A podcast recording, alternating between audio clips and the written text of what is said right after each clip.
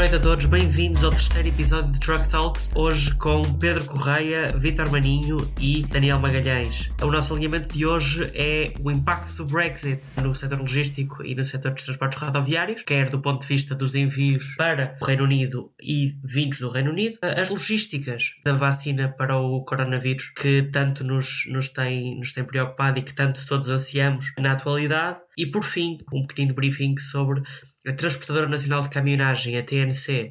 Gostava então de saudar o meu painel. Boa noite, boa noite a todos. Começamos então com a questão do Brexit, pelo Pedro Correia, pois sei que trabalhaste durante muito tempo a fazer cargas uh, no Reino Unido. Como é que vês, em geral, toda esta problemática? Como é que vês o mundo a partir de 1 de janeiro de 2021? Boa noite. Em relação ao Brexit, eu não vou aqui tecer comentários sobre o Brexit em si, porque eu, apesar de ser um europeísta puro, creio que é uma decisão que a Inglaterra tomou, o Reino Unido tomou essa decisão, e se calhar alguns dos criticam essa decisão, se fossem ingleses, se calhar aceitavam a decisão. Eu próprio não sei, eu acho que isto são decisões que os países tomam como pátrias soberanas que são, e vejo muita crítica aos ingleses e à Inglaterra, mas se calhar se nós estivéssemos lá eh, pensávamos de forma diferente. Portanto, eu, o Brexit em si eh, foi uma decisão do Reino Unido. Claro que tem impacto na Europa, tem impacto em Inglaterra e todos os países que compõem o Reino Unido e, e mesmo a nível mundial, porque isto mexe com, com importações e com exportações e quer se queira, quer não, acaba por fazer moça em vários setores e em, várias, eh,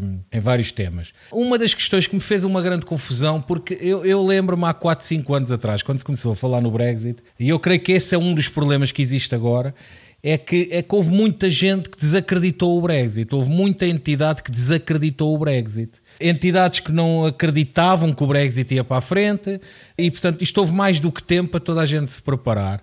Só que mais uma vez, lá está, e aqui em Portugal eu sei de alguns casos que agora andam ao tio ao tio porque, porque efetivamente desacreditaram aquilo que seria um processo que acabou por se efetivar e agora é mais complicado, porque quem se preparou não vou dizer que não tenha impacto agora, porque, como é óbvio, uma, uma alteração desta natureza, e como bem se viu no seio da União Europeia e das negociações todas que existiram, eh, que foi até à última da hora, isto tem sempre impacto, por mais, por mais eh, preparado que se esteja, mas a verdade é que há entidades que se prepararam, o Eurotúnel preparou-se, a própria alfândega inglesa preparou-se, portanto foram feitos investimentos brutais. O caso do Eurotúnel, que é por onde passam um milhão e meio de caminhões por ano, e onde cerca de 25% de toda a mercadoria que entra em Inglaterra passa, foi feito um investimento a rondar os 50 milhões em infraestruturas, em digitalização. Não vai resolver o problema das filas enormes que lá há, até porque as filas têm ali uma série de, de, de causas que, que, que, não é só o volume elevado que, que passa no comboio, mas portanto houve aqui uma preparação por parte de algumas entidades e, e nomeadamente das empresas grandes que agora, como é óbvio, relativizam o impacto porque se prepararam.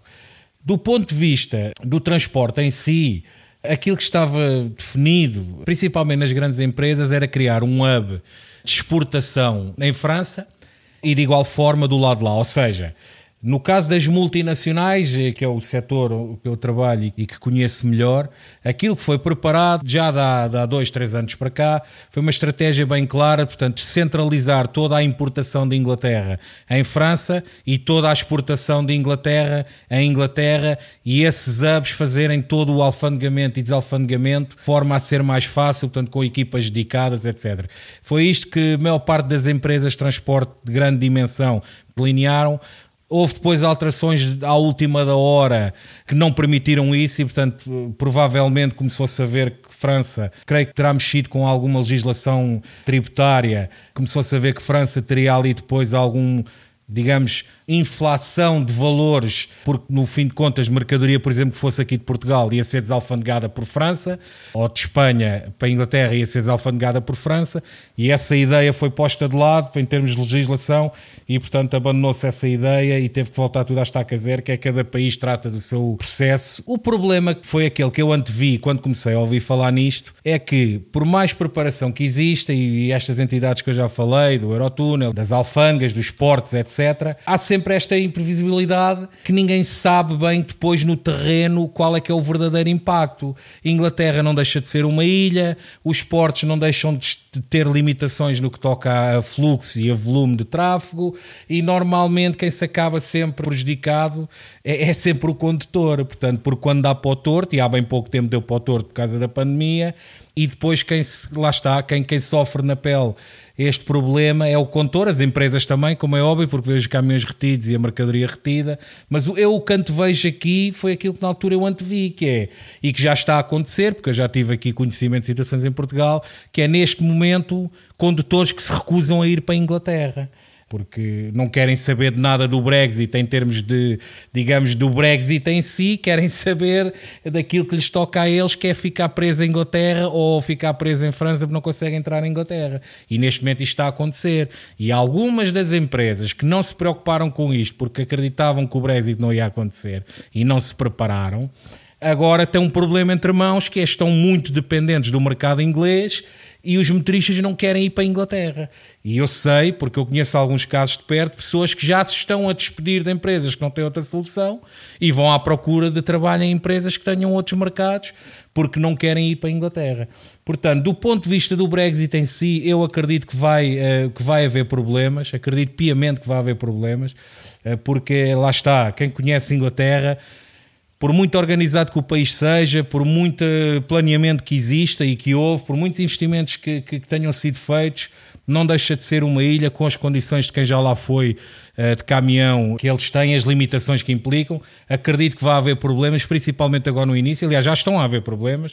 E do ponto de vista do transporte em si, os consequentes atrasos, as taxas alfandegárias, eu do pouco que tenho, que tenho visto, creio que vamos estar aqui muito ao nível daquilo que se passa uh, com importações dos Estados Unidos, portanto, com taxas, como é óbvio, que vão ter que ser pagas e os artigos eh, eventualmente com classificações às vezes absurdas, em que, em que, uma coisa banal se transforma num artigo de luxo que depois a alfândega vai taxar de acordo com isso, mas do ponto de vista do transporte a si, da profissão de motorista, é, é isto que eu tenho tido conhecimento aqui, é isto que eu antevejo. É, é um problema grave de falta de, de condutores que sejam disponíveis porque Inglaterra, não, eu vou-te ser sincero, eu, eu, no meu tempo, eu sempre gostei de ir para a Inglaterra, foi um país que eu sempre gostei, acho que é um país fantástico para se trabalhar, boas estradas, uma polícia que muita gente não gosta. Eu costumo dizer os incumpridores não gostam da polícia inglesa, os cumpridores acham que é a melhor polícia do mundo, um país impecável para se trabalhar. Os ingleses em si não são diferentes de outros povos do norte, mas o país em si acho que é um país fantástico para se trabalhar. Agora, é claro, o feedback da maior parte dos motoristas é que não gostam de ir para a Inglaterra, e isto já acontecia antes do Brexit, agora então ainda vai ser pior. E foi aquilo que eu já disse aqui, que chegarmos ao ponto de ruptura de condutores a apresentarem admissão, porque as empresas onde trabalham não, não têm outros mercados para, para explorar, porque não se prepararam, e claro, e agora ficam com um problema entre mãos que é, é uma dependência daquele mercado e sem condutores para querer ir para lá. Portanto, no fundo, é isto que eu antevejo aqui, Miguel agradeço imenso e eu acho que já nos permite ter alguma noção do que é que é trabalhar no Reino Unido e daquilo que são as especificidades daquilo que vai ser o novo paradigma. Para quem nos ouve e que, e, fazendo um pequeno resumo, uh, para quem possa não ter lido as notícias, neste momento enfrentam-se previsões de filas de 20, 50, 100 km nas entradas e saídas do Reino Unido. Durante o, durante o Natal tivemos um problema gravíssimo com motoristas que ficaram fora dos seus países porque as autostradas ficaram cheias de caminhões que não conseguiam cumprir as novas necessidades de documentação. Do ponto de vista das taxas, o governo do Reino Unido interpôs uma moratória de seis meses naquilo que é a entrada em vigor do novo regime tributário, portanto, o que nos levanta problemas sobre o que é que vai acontecer daqui a seis meses, quando de facto todas as restrições estiverem em vigor. A Girteca, um dos maiores operadores europeus, planeia deixar de fornecer perecíveis para, para o Reino Unido porque antecipa filas até 50 km. O Sherman da Tesco, um dos maiores supermercados do Reino Unido já avisou que nos, nos primeiros meses do ano haverá uma subida de preços devido à dificuldade no acesso apressíveis neste novo paradigma. Vitor, como é que vês esta situação e qual é, é a tua opinião sobre uh, o desenvolvimento destas novas barreiras que, ao fim e ao cabo, ninguém esperava que acontecesse. Acho que toda a gente acreditou que um acordo no Brexit iria ser obtido mais tarde ou mais cedo. O que é certo é que o tempo foi passando e é que vamos mesmo por um no deal. Miguel, boa noite, boa noite a quem nos está a ouvir. Aquilo que toda a gente acreditou é que se calhar o Brexit não ia para para a frente e, uh, como diz o Pedro, uh, muitas das empresas não se prepararam e outras prepararam-se muito bem. O que acontece é que todos estes trâmites vão ter custos e o custo vai ser imputado sempre ao, consumidor final. Em termos de, de logística, o Pedro disse tudo. Aquelas empresas que têm mercado para além do, do Reino Unido vão, vão canalizar os seus esforços para, para, outros, para outros países e para, para outros uh, setores. As empresas que, que trabalham com, somente com, com, o Reino Unido ou mudam a sua visão ou vão continuar, vão, vão, vão fechar portas, mas que eu acredito que, que muitas das empresas têm que, têm que abrir o seu leque dentro destas que, que só funcionam com o Reino Unido. Em termos de, de entradas e, e, saídas, ou seja, importações e exportações, a Inglaterra tem mercados muito importantes, por exemplo, a distribuição de carne, a distribuição de peças de automóveis, entre outros, e que, para além da qualidade que tem, têm custos. E esses custos vão ser tão elevados que vão influenciar as exportações de Inglaterra. Não vejo nos próximos tempos facilidades de e para transportes em Inglaterra. Como tu dizes, tais moratórias a demorar em seis meses, temos aqui um tempo de, de ambientação ao, ao, a estes novos trâmites que nos fazem antever que, que, não vai, que não vai ficar fácil para o Reino Unido. Na minha opinião, como disse o Pedro e muito bem, as empresas têm que, têm que abrir os seus, os seus horizontes para que não fechem portas, não é? Tocaste aí num ponto extremamente interessante, Vitor, que é o facto da, da indústria do, do Reino Unido depender grandemente da, daquilo, que é, daquilo que são os consumidores da União Europeia e do regime fiscal que lhes era extremamente favorável na isenção de IVA dentro dos Estados-membros, da dupla tributação de IVA, quero dizer. E os impactos disso não se estão a demorar a fazer notar. A BMW vai transferir a produção da Mini para a Holanda, a Honda vai fechar a sua fábrica de Swindon já neste ano, a Ford vai também fechar a sua, a sua planta de, de motores de Bridgend com a perda de 1.700 uh, postos de trabalho. Portanto, a, a, indústria do Reino Unido está a sofrer grandemente e considerando que, embora o Reino Unido seja responsável por 8% dos transportes totais na União Europeia, 54% das suas importações provêm da União Europeia. Portanto, o impacto no, na economia do, do Reino Unido será incalculável. Não concordas, Daniel? Boa noite.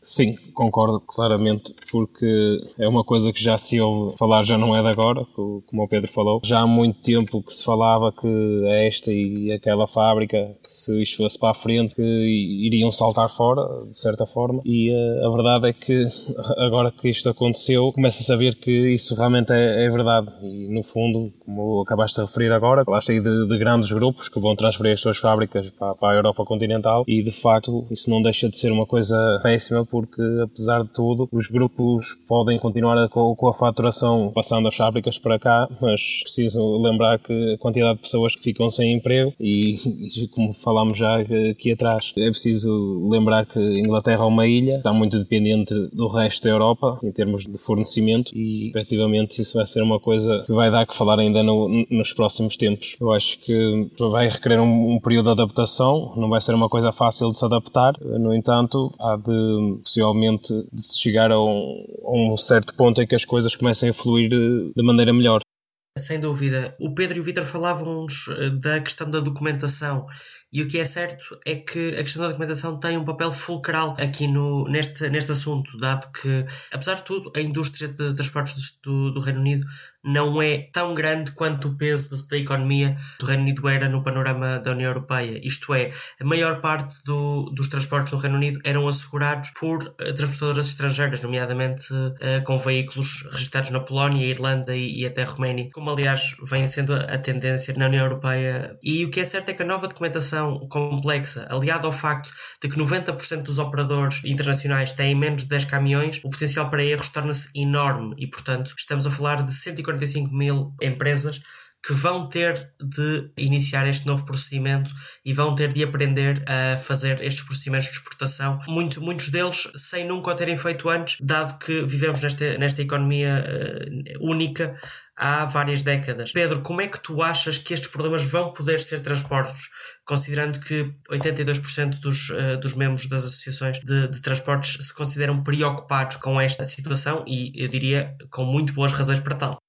Há razões, obviamente, para estar preocupado. Quem viveu estes tempos de alfândega de estar dois, três dias parado numa fronteira para desalfandegar com toda a burocracia que existia de T1, de T2, de Carnetir e toda aquela história que envolvia os despachantes e controle, vistorias, etc. Essas pessoas, poucas andam uh, já na estrada. Portanto, as pessoas foram-se reformando, haverá ainda alguns, creio eu, mas eram outros tempos, era, é, tudo era diferente. Portanto, aquilo que tem vindo a ser o caminho, que é o da digitalização, inclusive com algumas empresas já há alguns anos. Eu dou aqui um exemplo de outra empresa que é a Prima Frio, já vem há alguns anos a trabalhar com, com o CMR eletrónico, em testes, em conjunto com, com um gabinete específico da União Europeia e outras empresas, outros players grandes do mercado. Portanto, o caminho é esse, é a digitalização. Portanto, e a digitalização tem como objetivo, como é óbvio, facilitar, nem sempre corre bem, nós sabemos disso. Não é o facto de existirem processos facilitados por essa via, não quer dizer que sejam infalíveis.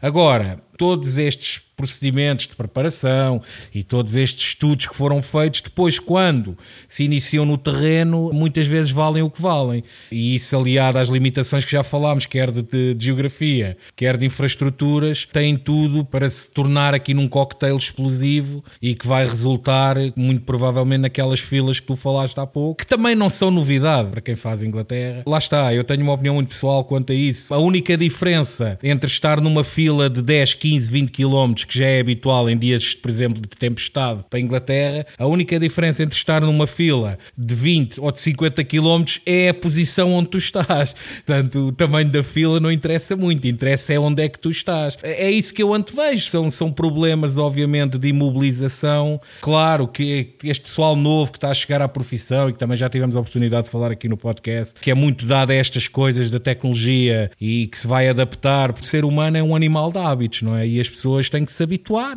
Eu acho é que não vai haver pessoas a querer ir para a Inglaterra. Quando eu digo pessoas, condutores, não é? Agora, o condutor que tiver que lá ir, eu creio que se vai adaptar bem, porque se não sabe fazer um processo de, de, de alfândega, aprende. Eu também, a primeira vez que fui a Gibraltar, também nunca lá tinha ido. O processo também é complicado. Também o fiz. Eu creio que não será por aí. O problema vai ser efetivamente esse: é que cada vez mais as pessoas não vão querer ir para lá e as empresas vão ter aqui um duplo problema, que é realmente o impacto económico que tudo isto irá ter e é a falta de efetivo que queira fazer o trabalho. E, e queria só referir aqui um ponto importante que o Vitor falou também. Eu não vejo mal nenhum em o preço aumentar para o consumidor. Atenção, eu sou um dos que venho a defender que o transporte está refém de uma, de uma política de preços na Europa completamente ridícula e completamente ultrapassada, principalmente aqui em Portugal. Eu não vejo mal nenhum em quem quer as coisas ter que pagar mais se efetivamente a cadeia de distribuição for impactada com estes problemas. O problema é que o preço dos fretes se mantém. Este é que é o problema. O problema é que o preço vai aumentar para o consumidor final, mas as empresas vão continuar a ir para a Inglaterra a preços que não deviam ser aqueles que deviam ser praticados. Portanto, esse aumento de preço vai ser canalizado para o processo uh, alfandegário não é? e toda, todo o impacto depois que a cadeia de transporte tem não vai ser ressarcido, que é sempre o problema do transporte. Portanto, aumenta para todos, mas depois quem faz efetivamente o transporte não aumenta. E, portanto, queria fazer esta ressalva porque o Vitor falou nisso e com razão. É provável que os preços aumentem para os consumidores. O problema é que vamos ver se eles vão refletir depois para quem efetivamente faz o transporte, quem mete o gasóleo, quem paga os seguros, quem tem que pagar o renting dos carros, etc. Não vai. Não vai por uma simples razão, porque a Inglaterra já era um mercado que estava muito refém daquilo que são as, as operadoras de transporte de leste, que possuem legislação laboral que lhes permite pagar salários mais baixos e, portanto, ser muitíssimo mais competitivas na hora de oferecerem o serviço do que qualquer empresa da, da, Europa Central. Sim, é, no fundo, oh Miguel, no fundo é como, é como aqui quando se fala na baixa do IVA da restauração. O IVA da restauração baixa, mas tu continuas a ir almoçar ao mesmo preço. É, é exatamente sim, o, mesmo, sim. o mesmo problema. Sim, é precisamente esse o ponto. E se considerarmos que já anteriormente, saído da União Europeia, o Reino Unido era fulcralmente abastecido por condutores e por caminhões uh, romenos e polacos, nomeadamente com grande, com grande ênfase por parte da Girteca, por exemplo, conseguimos perceber que, evidentemente, esta empresa consegue absorver muito mais destes custos e quem está atrás do volante não vai, não vai tirar daí qualquer tipo de, de aumento nem consequência do, do aumento dos custos. E o que é certo é que este engarrafamento que tem causado o caos na distribuição uh, europeia tem levado as empresas a optarem por uh, estratégias diferentes. A Alkaline, por exemplo, comprou dois helicópteros para, para tentar salvar alguns dos envios mais urgentes das filas que se, que se criaram em Dover. O que é certo é que isto não será necessariamente uma solução duradoura, pois também a frequência de voos de carga entre o Reino Unido e a União Europeia foi estabelecido um topo para ela nos níveis de 2018. Portanto, o transporte urgente não poderá ser suprido pelo ar. O que acontece aqui é como é que se vai conseguir suprir as necessidades de transporte urgente, considerando as filas enormes que, que temos, Daniel. Estando por trás do volante, o que é que tu vês como uma hipótese? Acho que o transporte, sendo feito como tem sido feito até agora, a sua maioria, por terra, pouco haverá a fazer, porque sendo a mercadoria sendo urgente ou não, vai ter que passar eh, por todo aquele que é o controlo na, nas alfândegas. A não ser que, possivelmente no futuro, será muito difícil, abrir exceções não, não seria, se calhar não será uma, uma opção a tomar. Para determinado tipo de mercadoria, abrir-se ali uma exceção para que ela de facto se pudesse movimentar mais depressa, mas isso certamente nunca, nunca irá acontecer. Ou provavelmente eu vejo, e também não, não, sou perito na situação, mas aquilo, aquilo que me parece é que provavelmente irá aumentar é o fluxo de, de transporte aéreo. Será talvez a melhor maneira de, de movimentar aquele que é o. Pois, mas não podes, porque não podes ultrapassar os níveis de 2018. Pois. E esse é que é o grande desafio mas sendo, sendo assim, como eu digo, acho que pouco, pouco ou nada a fazer, porque ninguém, ninguém vai poder eh, saltar à frente de ninguém nas filas e há de ser o que é, carga sendo urgente ou não, está tudo sujeito ao mesmo, ao mesmo tipo e ao mesmo nível de controle. É Sim, assim que eu, e uma, e uma das situações que eles têm tentado explorar é a criação de diferentes regimes para os países que constituem portas de acesso ao Reino Unido, quer através dos ferries, quer através do, do Eurotúnel, portanto Espanha, Bélgica, Países Baixos, França e Irlanda. O que acontece é que, Vitor, eu gostava de ouvir a tua opinião sobre isto, não poderá ser isto o fim da verdadeira economia europeia, mesmo excluindo o Reino Unido. Isto é, o facto destes países terem regimes preferenciais do ponto de vista fiscal e do ponto de vista de exportação não os coloca numa posição estratégica superior aos restantes, considerando que o Reino Unido é um país tão industrializado e tão exportador.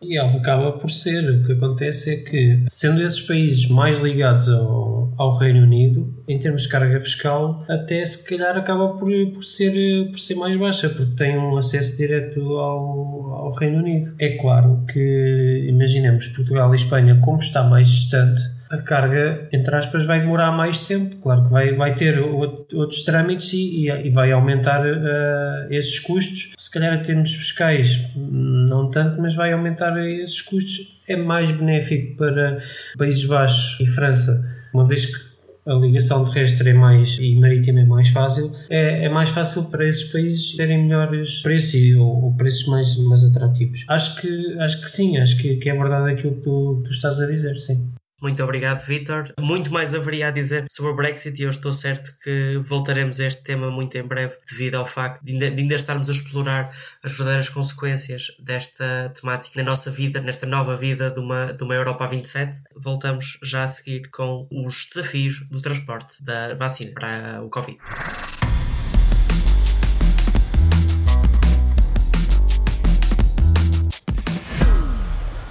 Vamos então à segunda parte do Truck Talks com os desafios do, do, transporte da vacina para o coronavírus. E o que acontece é que esta vacina, devido à sua complexidade, tem trazido grandes desafios no seu transporte. Nomeadamente, a vacina da Pfizer BioNTech necessita de ser mantida sempre a menos 70 uh, eh, graus Celsius. E, portanto, isso coloca um stress enorme na cadeia de frio, desde a saída do hub de, de fabrico da vacina até ao consumidor final. Daniel, como é que vês estes desafios e achas que é possível manter um nível, um nível aceitável de falhas? Acho que vejo isto de uma forma. Será um serviço que terá que ser entregue a empresas extremamente qualificadas e extremamente direcionadas para esse tipo de, de transporte. Tem que ser já uma empresa com, com meios e com know-how e que já tenha experiência na indústria farmacêutica e com uma frota que lhes possa possibilitar um controlo de uma coisa assim tão delicada. Li ainda há dias, nomeadamente uma empresa belga, que hum, a cadeia de frio deles e o transporte de, de produtos farmacêuticos já era uma coisa comum, já era habitual na casa. Eles tinham imensos recursos para tal. Pelo que soube, tinham cerca de 600 semi-reboques dedicados a serviço de temperatura controlada. Portanto, teriam mais que condições para adotar este desafio. Aliado a isso, já tinham um historial com a Pfizer, o que facilita ainda as negociações e a própria forma de conciliar o serviço. Neste caso, já que as empresas trabalhavam juntas no passado, noutras ocasiões. Não será uma coisa fácil, certamente, e poderá até haver algum desperdício, entre aspas, por algum erro, seja ele qual for, que acabe por pôr em causa a integridade da vacina, mas as coisas sendo, sendo bem feitas, com empresas assim especializadas no ramo, tem tudo para dar certo. É um desafio novo, uma coisa provavelmente muito mais delicada do que outras coisas já foram. A indústria farmacêutica dita normal, se calhar outro tipo de, de medicação e outro tipo de produtos não têm essa fragilidade nem essa necessidade de controle, mas no entanto eu creio que será só mais uma vez necessidade das empresas se adaptarem e será mais um obstáculo que será facilmente ultrapassado, por assim dizer. E o setor da logística tem feito um grande esforço em adaptar-se, com a abertura de novos hubs por todo, por todo o mundo dedicados à armazenagem de medicamentos, de produtos farmacêuticos e ao aumento de todas as, as capacidades logísticas dedicadas aos mesmos. Eh, tanto a Usain Logistics, como a Conan Nagel, como a própria KPLM também investiram imenso em vários, em vários tipos de hubs dedicados ao, ao circuito de frio. Pedro, o que eu te pergunto é, considerando que a, vacina da Moderna pode ser mantida apenas a, a, a menos 5 eh, graus Celsius, que é a temperatura normal de qualquer frigo, em comparação com os menos 70 de, graus Celsius da Pfizer BioNTech, a minha pergunta é, há algum tipo de esperança que esta vacina da Pfizer possa ter aplicação fora dos países de primeiro mundo? Ou é completamente utópico acharmos que, que conseguimos fazê-la chegar a países mais desfavorecidos, eh, mantendo o circuito frio? Portanto, se for com infraestruturas desses países, eu tenho as minhas dúvidas. Creio que isso passará muito por milhões que vão ter que ser investidos pela ONU, por outras eh, entidades. Portanto, essas organizações normalmente apoiam esse tipo de distribuição humanitária, porque era precisamente isso que eu tinha aqui como, como base de, de, do meu comentário. É porque fez aqui um grande alarido à volta de uma coisa que, na verdade, e na minha opinião, porque trabalhei de perto com este tipo de produtos, eu percebo que as pessoas estão fora destes circuitos de distribuição e que não entendam e cria alguma preocupação. Mas na verdade a única coisa que está aqui fora do normal são efetivamente os 70 graus negativos da Pfizer. Porque tudo o resto, todo esse rigor, todo esse transporte minucioso, desde a origem até ao destino, tudo isso já existe.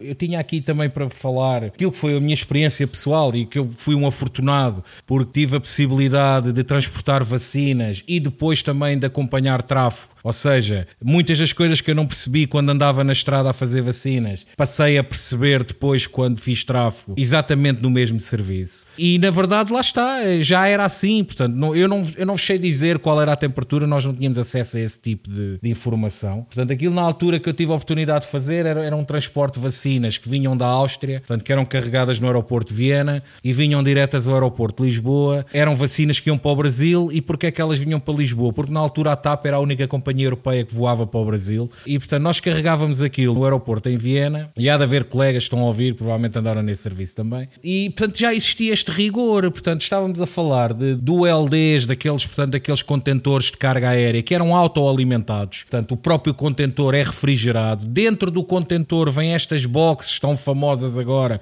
carregadas de gelo seco, e depois nós tínhamos que pôr o frigorífico a uma temperatura que conseguisse manter a temperatura ambiente dentro do reboque de acordo acordo com aquilo que, seria, uh, que seriam os requisitos, mas já, portanto, já havia este rigor. Agora é claro, se me perguntas a mim, mas eram 70 graus negativos? Provavelmente não eram. Nós na altura, se bem me lembro, isto já lá vão 10 anos, né? mas se bem me lembro, uh, os reboques até vinham ali perto dos 0 graus, nem sequer vinhamos a falar de temperaturas negativas como as cargas congeladas vêm. Portanto, já havia todo este rigor. Estamos a falar de um transporte que obedecia a rotas obrigatórias, 100% autoestrada se o trajeto o permitisse. Pois, lá está, por isso isso é que eu digo me sinto um afortunado, tive a oportunidade de fazer o transporte e depois, quando mudei para o tráfego, tive a oportunidade de acompanhar cargas destas e perceber a exigência que era pedida aos, aos condutores, perceber o porquê, porque estas cargas de hora a hora tu tens que mandar o zip code de onde é que está o caminhão para o expedidor. Portanto, agora imagina quem está com um processo destes nas mãos tem, tem que acordar às duas da manhã, tem que acordar às três,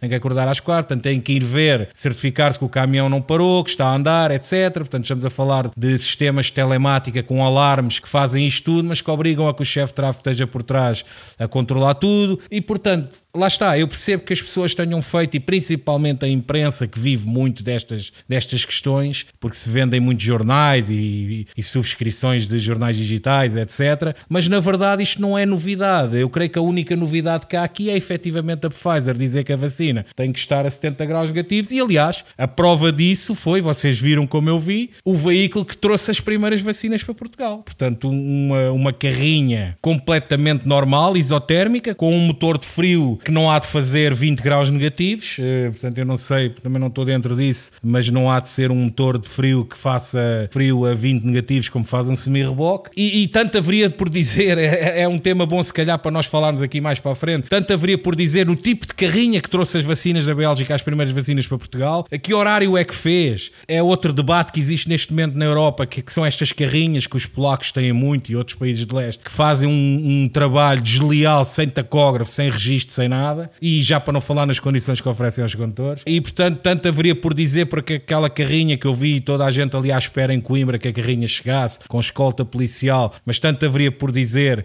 sobre a forma como esse transporte foi feito, onde é que o homem dormiu, quantas horas dormiu e para onde é que veio, etc. Mas portanto, isto para dizer que no fundo estas cadeias eh, já existem, portanto, e, está aí o Vitor que trabalha também, de certa forma, numa empresa que, cuja maioria do serviço é frio, possível, congelados, etc. E portanto já este rigor. Agora, a mim o que me preocupa não é, não é na origem, no, no destino, porque vocês viram também uh, umas arcas XPTO, onde a Ministra da Saúde esteve a abrir as caixas e a segurar no frasquinho, umas arcas que garantem essa temperatura e que devem ter custado para cima de, um, de uma fortuna, e na origem igual. A mim o que me preocupa é o entretanto, é o transporte. E quem anda no frio, e nós vamos ter pessoas a escutar-nos, que, que de certeza que andam com frigorífico atrás, e que há efetivamente estas salvaguardas todas, e principalmente nas empresas que não têm a certificação, porque há uma série de certificações, quem anda atento ou quem trabalha com isto sabe, nós temos certificação TAPA, temos certificação da IATA, CEIV, salvo erro, portanto há uma série de certificações, mas as certificações nós sabemos, valem o que valem. Portanto, a mim o que me preocupa sempre nestas coisas, e não é por ser as vacinas, porque já na alimentação é igual. Eu muitas vezes eh, calho em conversa, ou num jantar ou num almoço, eh, quando estamos a comer, de onde é que isto vem, como é que vem, e, e por isso eu dizia, quem anda com frigoríficos engatados ao trator sabe o que é que estamos aqui a falar, porque muitas vezes uh, há uma pressa desmedida para chegar e depois chegamos, ninguém quer descarregar, fica o caminhão a fazer de armazém. Os transbordos que são feitos nem sempre são feitos com o rigor de frio que deveriam de ser feitos. Portanto, há aqui uma série de questões que o mundo ainda não está preparado e, portanto, e a tua pergunta era nos países menos desenvolvidos ou nos países do terceiro mundo, como é que será? Aqui, nos países desenvolvidos, também há aqui questões que deveriam, uh, e volto a dizer, e quem trabalha nisto e que nos está a escutar sabe o que é que estamos aqui a falar, porque mesmo com todo este controle que há, mesmo com tudo isto que existe hoje em dia de telemática, de controle digital, inclusive de reboques com controle remoto para abrir as portas, mas continua a haver sempre maneira de martelar. E eu vi muito martelanço, e há aqui há pessoas que nos estão a escutar que trabalham nesta área, e está aí o Vitor, que certeza que vai corroborar algumas das coisas que eu estou aqui a dizer. A mim o que me preocupa é isso. Quando uma empresa de distribuição, quando um grande supermercado, quando aquela empresa de frio perecível vem dizer que está tudo salvaguardado a 100%, quem anda no transporte sabe que essa salvaguarda não existe a 100%. É impossível que exista, porque existem uma série de questões que, que ninguém consegue salvaguardar. E por isso é que às vezes nós abrimos o nosso congelador e damos com produtos que estão com aspecto que já foram descongelados e congelados outra vez, ou coisas que eventualmente até nos vão dar aquela dor de barriga, etc. E depois ninguém sabe o que é que foi. Aqui o problema é que estamos a falar de vacinas e de uma vacina nova. É que para além da incógnita da vacina, não é? Que ainda ninguém sabe muito bem, houve estudos, houve uma série de coisas, mas as pessoas estão todas de pé atrás, ou, ou a grande maioria das pessoas, e claro, isso ainda vem pôr mais pressão neste, neste tema. Agora, é mercadoria altamente valiosa, nesse caso eu há bocado esqueci-me de dizer, cada reboque nós trazíamos da Áustria, cada reboque trazia um milhão de doses de vacinas, cujo valor de mercado era um euro cada. Portanto, estamos a falar de um milhão de euros que vem dentro de um reboque. E como é óbvio, tem que haver responsabilidade, porque qualquer azelhada, qualquer problema, manda-se um, um, um, milhão de doses de vacinas para o lixo, né? e depois alguém vai ter que ser responsável por isso. Por isso, há toda esta pressão, é uma situação nova, há os 70 graus negativos da Pfizer, é verdade, porque tudo o resto, quer a nível de carga aérea, quer a nível de carga terrestre, quer a nível até da armazenagem, eu creio que a questão aqui foi, foi mesmo só os 70 graus negativos, tudo o resto já existe. Sim, é, a questão essencial é precisamente essa, porque o transporte e, armazenagem e administração da vacina da Moderna, pelo menos naquilo que é o nosso ambiente, aquilo que é uh, a Europa, aquilo que é a América do Norte, aquilo que é até a maior parte da América do Sul e, e sem dúvida a Oceania, não representará qualquer tipo de problema. São menos 5 graus, qualquer carrinho pode fazer. O grande desafio é a questão da, dos, dos 70 graus negativos, porque sem estes recipientes desenvolvidos pela Pfizer, e agora falando um bocadinho deles, estamos a falar de umas caixas que armazenam 4 mil, cerca de 5 mil doses de vacinas, que são cheias com, com gelo seco e que além disso têm um, um engenho que é um sensor térmico aliado a um, a um sensor, a um localizador GPS. O que acontece? A, toda, a qualquer altura em que está um carregamento destes na rua, há uma monitorização contínua de todos os, de todos os, os sensores, de cada uma das, de cada um dos recipientes. A partir do momento em que isso acontece, e já aconteceu, que uma temperatura subir ou descer abruptamente numa das, das boxes, uh, essas, essas doses estão, estão, são colocadas em quarentena e não podem ser utilizadas. E portanto, sem mais delongas, passo a bola, Vitor, como é que fez esta aplicação desta, de todo este procedimento no mundo real?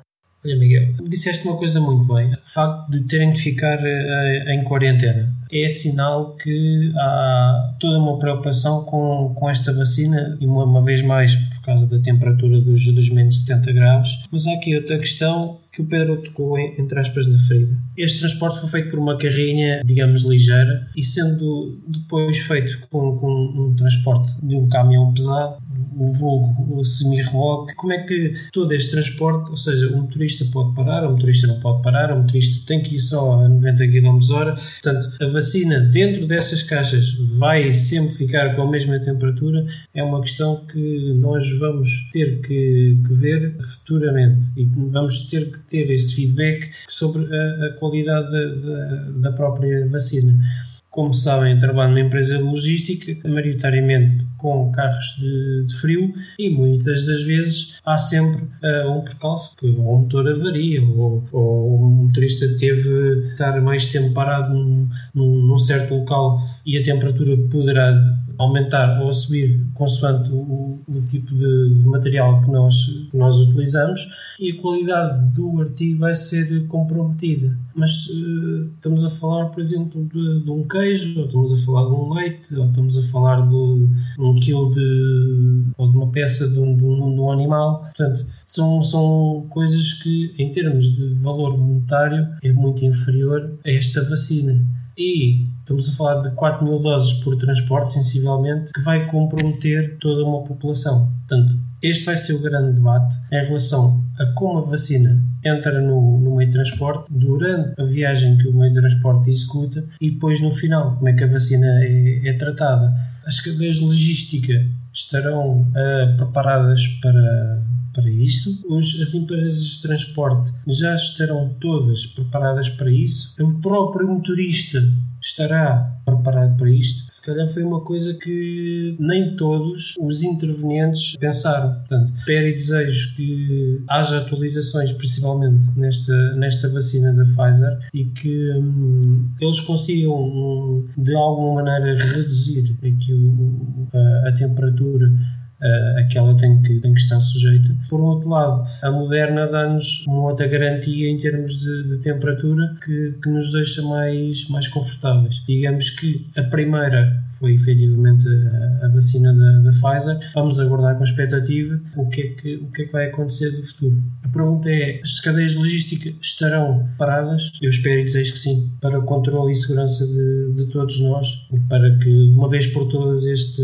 este bicho, como toda a gente fala, ou como muita gente fala, eh, nos deixe viver o nosso dia a dia com a maior tranquilidade possível.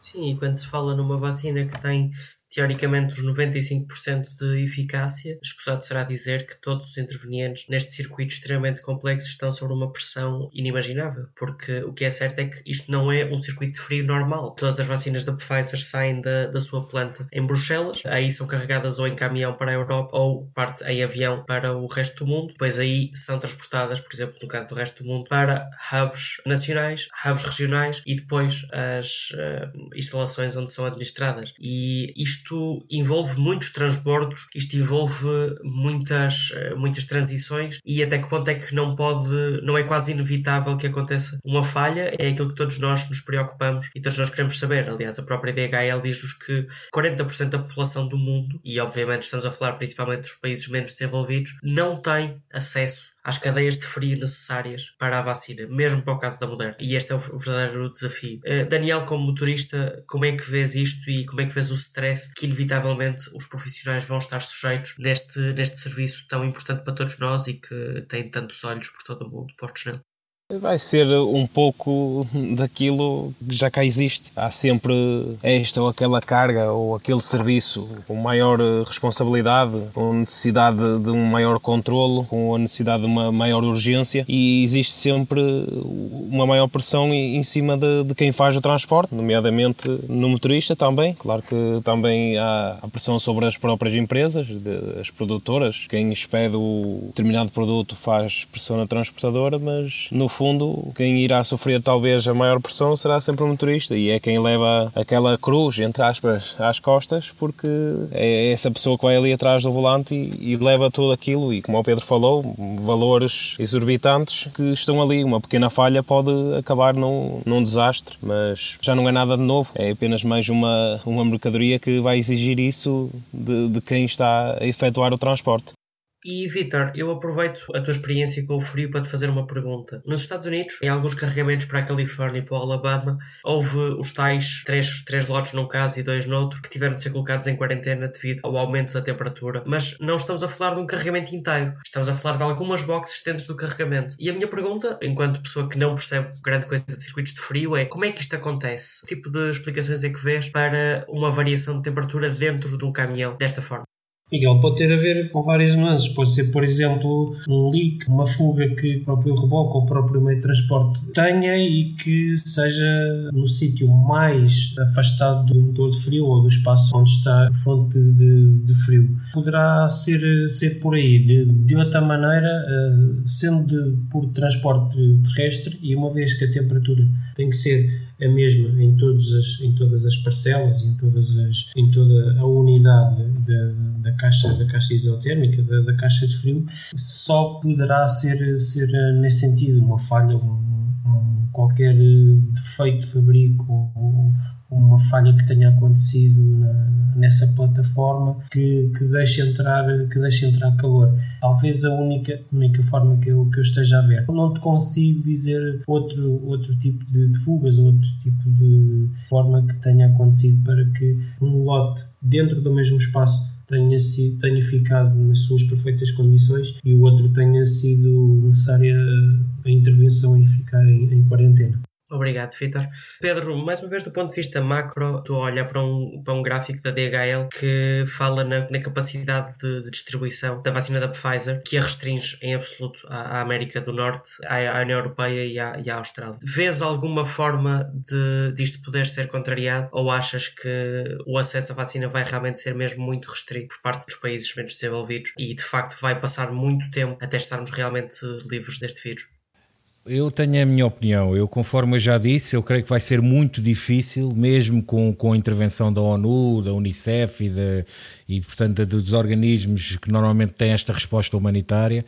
Eu creio que vai ser muito complicado conseguir levar vacinas com esses requisitos a determinados pontos do globo. A minha opinião é que, portanto, fala-se aqui, eu pelo menos tenho ouvido falar em, em, em 70% de, de, de, vacinação para, para se conseguir atingir uma imunidade de grupo, portanto 70% da população mundial.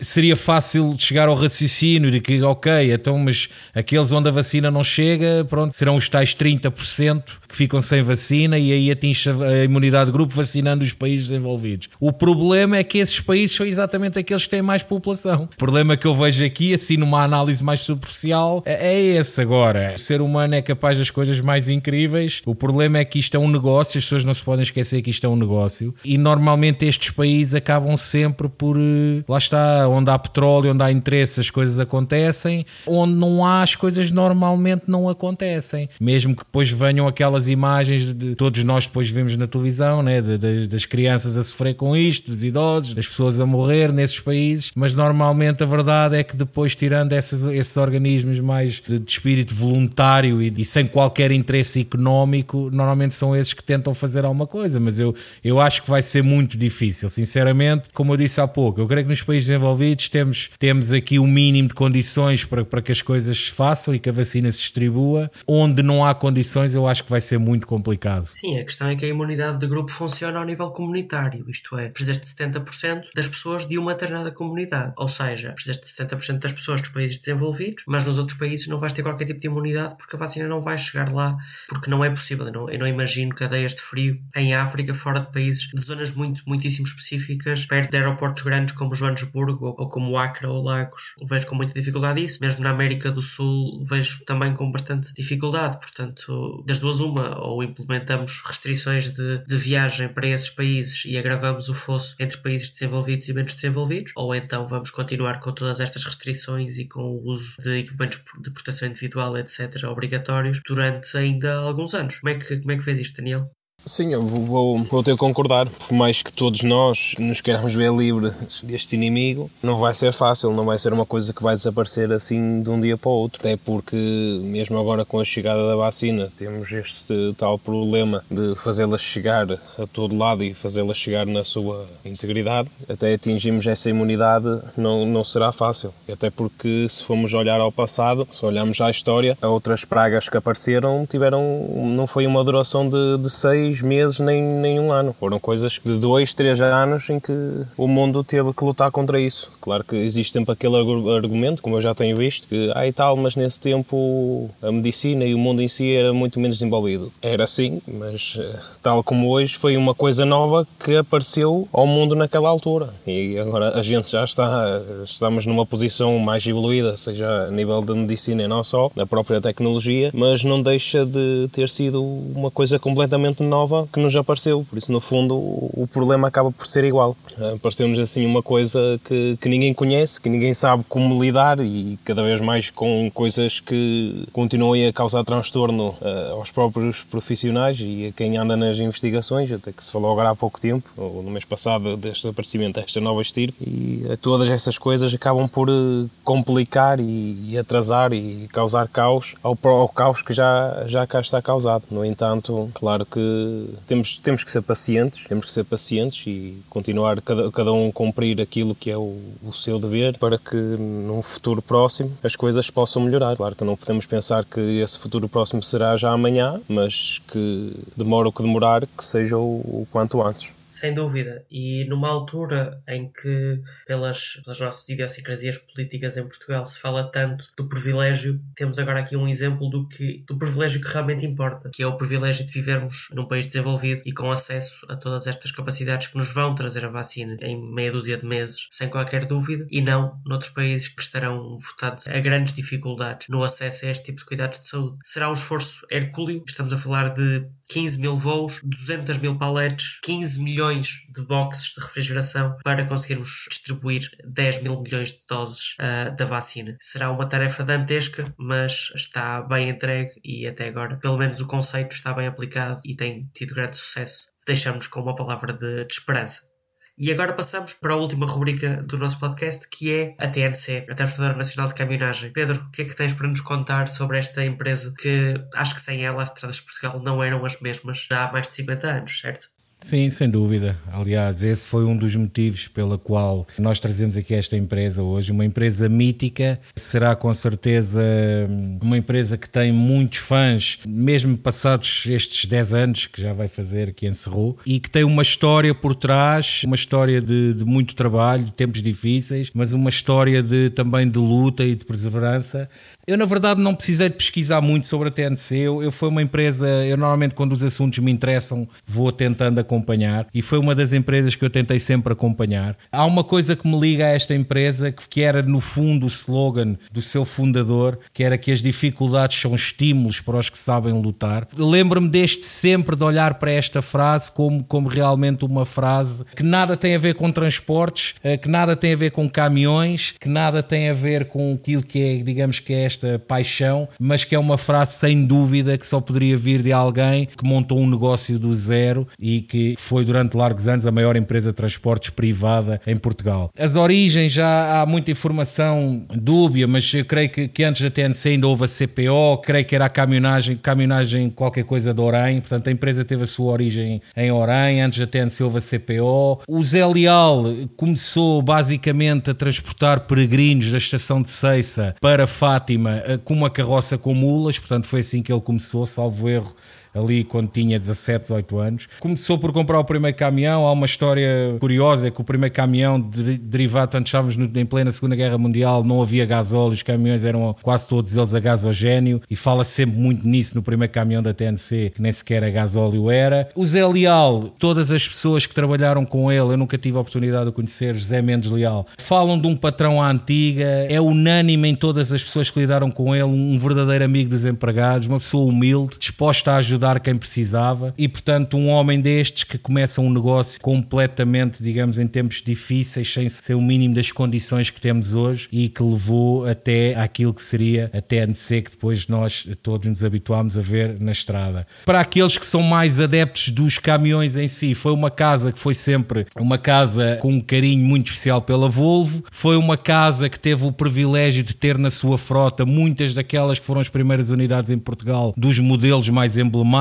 tudo o que era modelos eh, os chamados topo de gama, que agora é um termo que já não se usa muito, mas eh, que na altura se usava, tudo aquilo que era topo de gama, tudo aquilo que era novidade, normalmente a TNC era, era o primeiro, digamos, o primeiro cliente em Portugal. Foi uma empresa que teve sempre uma ligação muito grande à Auto Sueco. O próprio Auto Sueco fazia questão, muitas vezes, nas edições da revista que tem cá em Portugal, de fazer artigos sobre a TNC e sobre mesmo, mesmo até sobre o José Mendes Leal. E, portanto, portanto tinha essa ligação sempre à Volvo, apesar de ter sido uma casa que teve, obviamente, carros de, outra, de outras marcas. Ficam também na memória, eu tenho alguma ideia ainda, não, não muita, confesso, mas ficam também na memória as, as instalações de Sacavém. Na altura havia ali mais empresas também à volta, havia o Luís Gouveia, havia ali uma, umas empresas ali naquela, naquela zona de Sacavém. Mais tarde, aquelas que viriam a ser as instalações da Alverca, que até há bem pouco tempo estavam lá fechadas, não sei se ainda estão ou não, não tenho, não tenho ido para ali, estavam à venda. E portanto, uma empresa empresa que fez frente, por exemplo, à Rodoviária Nacional, que era a empresa do Estado e que era, que era a maior do país, e que conseguiu aquilo que poucas empresas conseguem ao longo dos anos, que é, é tu falares com, seja com um mecânico, seja com um condutor, seja com alguém do tráfego, seja com alguém do armazém, e todos terem esta opinião unânime sobre aquele que era, o, digamos, o, o gerente da empresa. Portanto, ter este sentimento de saudade de um homem que, que morreu em 2000, salvo erro, em novembro, e que, portanto, no fim, se quisermos fazer aqui uma analogia analogia mais temporal foi, foi o princípio do fim da empresa, como infelizmente acontece em, em muitas vezes, não é? Uh, que morre a geração fundadora e depois as outras gerações não conseguem acompanhar. Vou só terminar falando aqui um pouco daquilo que foi o final, tanto desta empresa de transportes, ressalvar o facto e dar aqui também uma palavra de apreço àquilo que foi a luta dos trabalhadores até ao fim. Não sei se vocês recordam, mas a TNC chegou a passar muitas vezes na televisão uh, em 2011, quando os trabalhadores iniciaram uma luta que não deu resultado, mas houve efetivamente ali um período em que a TNC apareceu em vários telejornais. Ficam também na memória as marchas lentas por Lisboa com os caminhões da TNC, algumas delas rumos ao Campo Justiça e com algumas delas uh, com os motoristas a pernoitarem dentro dos caminhões à porta do Campo Justiça. Fica também marcada aquela que viria a ser a última viagem destes caminhões, que foi no dia 12 de outubro, o último protesto em que uma caravana de cerca de 20 ou 30 caminhões se dirigiu para o Campo Justiça. Pernoitaram lá até ao dia 12 de outubro e nessa noite a PSP, numa manobra que na altura até deu alguma polémica, nessa noite de 12 de outubro foi feito um arresto judicial de todas as viaturas e no dia a seguir as restantes que estavam no parque em Alverca e portanto essa que simbolicamente terá sido a última viagem de caminhões da TNC com condutores da TNC e que depois foi decretada a liquidação da empresa. Fica aqui pelo meio também uma coisa que não é muito normal. Os trabalhadores tentaram salvar a empresa, criaram eles próprios um plano de recuperação, criaram um plano de recuperação que não foi aprovado pela Assembleia de Credores e, portanto, assim, não sendo aprovado esse plano, foi a última réstia de esperança, não sendo aprovado esse plano, foi decretada, a, a, digamos, a liquidação da empresa. No fundo, aqui em, em 5, 10 minutos é aquilo que podemos dizer desta empresa. Eu destaco uma vez mais a frase que foi sempre o lema do, do do José Mendes Leal. Dificuldades são estímulos para os que sabem lutar, porque foi realmente uma das coisas que sempre ficou na memória em relação a esta empresa. E infelizmente foi uma empresa que desapareceu, como desapareceram tantas outras. E portanto foi isto que quisemos trazer aqui, aqui hoje, parte da história da TNC. Muito obrigado, Pedro. Uma empresa que caiu, caiu ainda com alguma dignidade, mas depois do falecimento do seu fundador, infelizmente não conseguiu manter a pujança de outros tempos. Passamos então para as notas finais. Pedro, o que é que trazes nas tuas notas finais de hoje?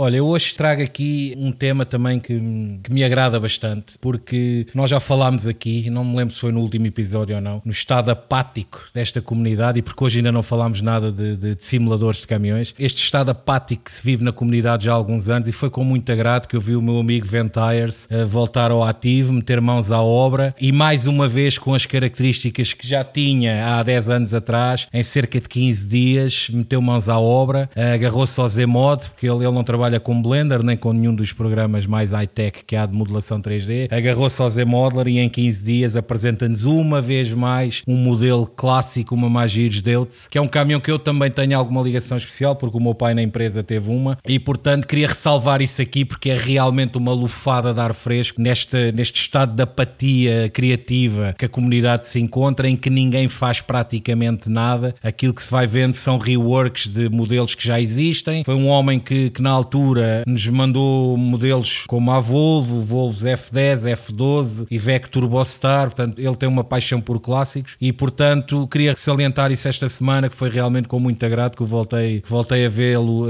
no ativo. Creio que não vai ficar por aqui, eu tenho falado com ele em off, tem-me confessado algumas, alguns projetos que têm de futuro, entretanto já começou a trabalhar aí um, numa Iveco também. E portanto queria ressalvar isso e espero que, que tal como na altura há 15 anos atrás eu me sentia inspirado a aprender mais com estes, com estes criadores. Espero que este, este comeback do, do Ventires, do Sasha, que é o seu nome, eu espero que sirva também de inspiração a outros a aprender modelação 3D e que saiam, portanto, que possam sair deste estado apático em que estamos hoje, em que faz umas skins, faz umas coisas, mas que na verdade modelos do zero há muito pouca gente a fazer e, portanto, queria deixar aqui essa nota positiva esta semana uma excelente nota positiva e uma nota que se liga perfeitamente com a abertura da nossa mod garage, do nosso conceito, da nossa ideia de tornar a comunidade um espaço mais seguro para os modas poderem partilhar o seu trabalho e serem admirados e aceitos e, e apreciados pelo mesmo. Vitor, e tu, quais são as tuas notas finais para o dia de hoje? Olha, eh, uma nota final, eh, fiquei uh, extremamente agradado. Isto estamos a falar de caminhões, estamos a falar de, da nossa paixão. Fiquei extremamente agradado em ver a nova Iveco S-Way a passar na, na, estrada. Pode ser um relançar da, da marca, visto que ela teve um bocado apagada uh, principalmente com, com as Stralis e com as, com as Highway. Sei que um, o Daniel, o Pedro e, e, o nosso colega Bruno já tiveram a oportunidade de estar mais perto dela, inclusivamente a ver o, o próprio interior. Eu só, só ouvi de passagem na estrada, fiquei extremamente agradado com, com o carro achei-o extremamente competitivo e hum, espero e desejo que seja o, o relançar da, da marca no mundo dos, dos pesados. Uma nota também positiva à, à Ford, aos caminhões F-Max, que estão a ver-se cada, cada vez mais na estrada. Também uh, com alguma curiosidade em relação à, à nova série XF da DAF, que um, tem andado pela, pelas estradas da, da Holanda, camuflada, e que um, me deixa extremamente curioso em relação a, ao que é que a, a marca dos Países Baixos está, está a preparar para, para o mundo rodoviário. Muito obrigado, Vitor. Eu acho que uma grande diversidade das nossas estradas é um sinal e é um incentivo para um setor florescente na sua atividade e são, e portanto, junto-me bem absoluto a ti em saudar esta diversidade que temos visto cada vez mais, especialmente na, na S-Way e na F-Max uh, em Portugal. Daniel, e tu, quais são as tuas notas?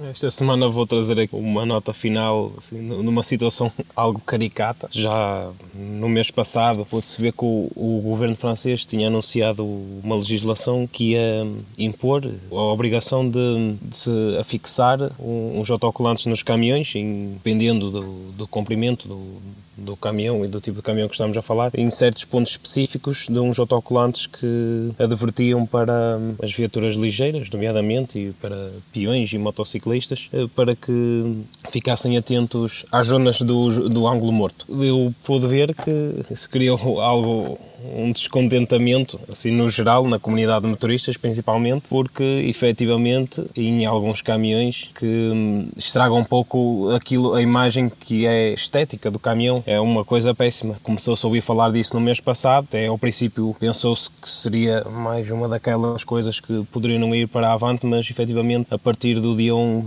do atual mês, do mês de janeiro, passou a ser obrigatório. Já, já tenho visto, até inclusive os próprios franceses e outros países países a fazer, hum, a pedirem aos motoristas para se juntarem e fazerem, a fazer uma espécie de, de, petição para que isso não vá para a frente, com o argumento de que se um automobilista não consegue ver um caminhão, certamente não irá estar atento a um autocolante. E, certamente mais gente que nos está a ouvir também já deve ter ouvido falar no assunto e quem anda cá na estrada já deve ter visto alguns, como eu já vi, com isso e é de concordar que realmente isso fica feio. Acho que é mesmo o termo correto. Fico curioso para ver qual é que vai ser o futuro desta nova legislação imposta pelos franceses. Olha, desconheci em absoluto essa polémica. Acho que quem não conseguir ver um caminhão ou perceber-se da sua existência tem alguns problemas do ponto de vista oftalmológico ou psiquiátrico, que eu duvido que sejam superidos por um autocolante. Mas uh, voltaremos a esse assunto num dos próximos uh, episódios, sem dúvida. Eu, por meu turno, quando falamos de simuladores, quando falamos de caminhões, quando falamos de transportes, falamos sem dúvida de pessoas. E portanto, a minha nota final uh, hoje, e visto que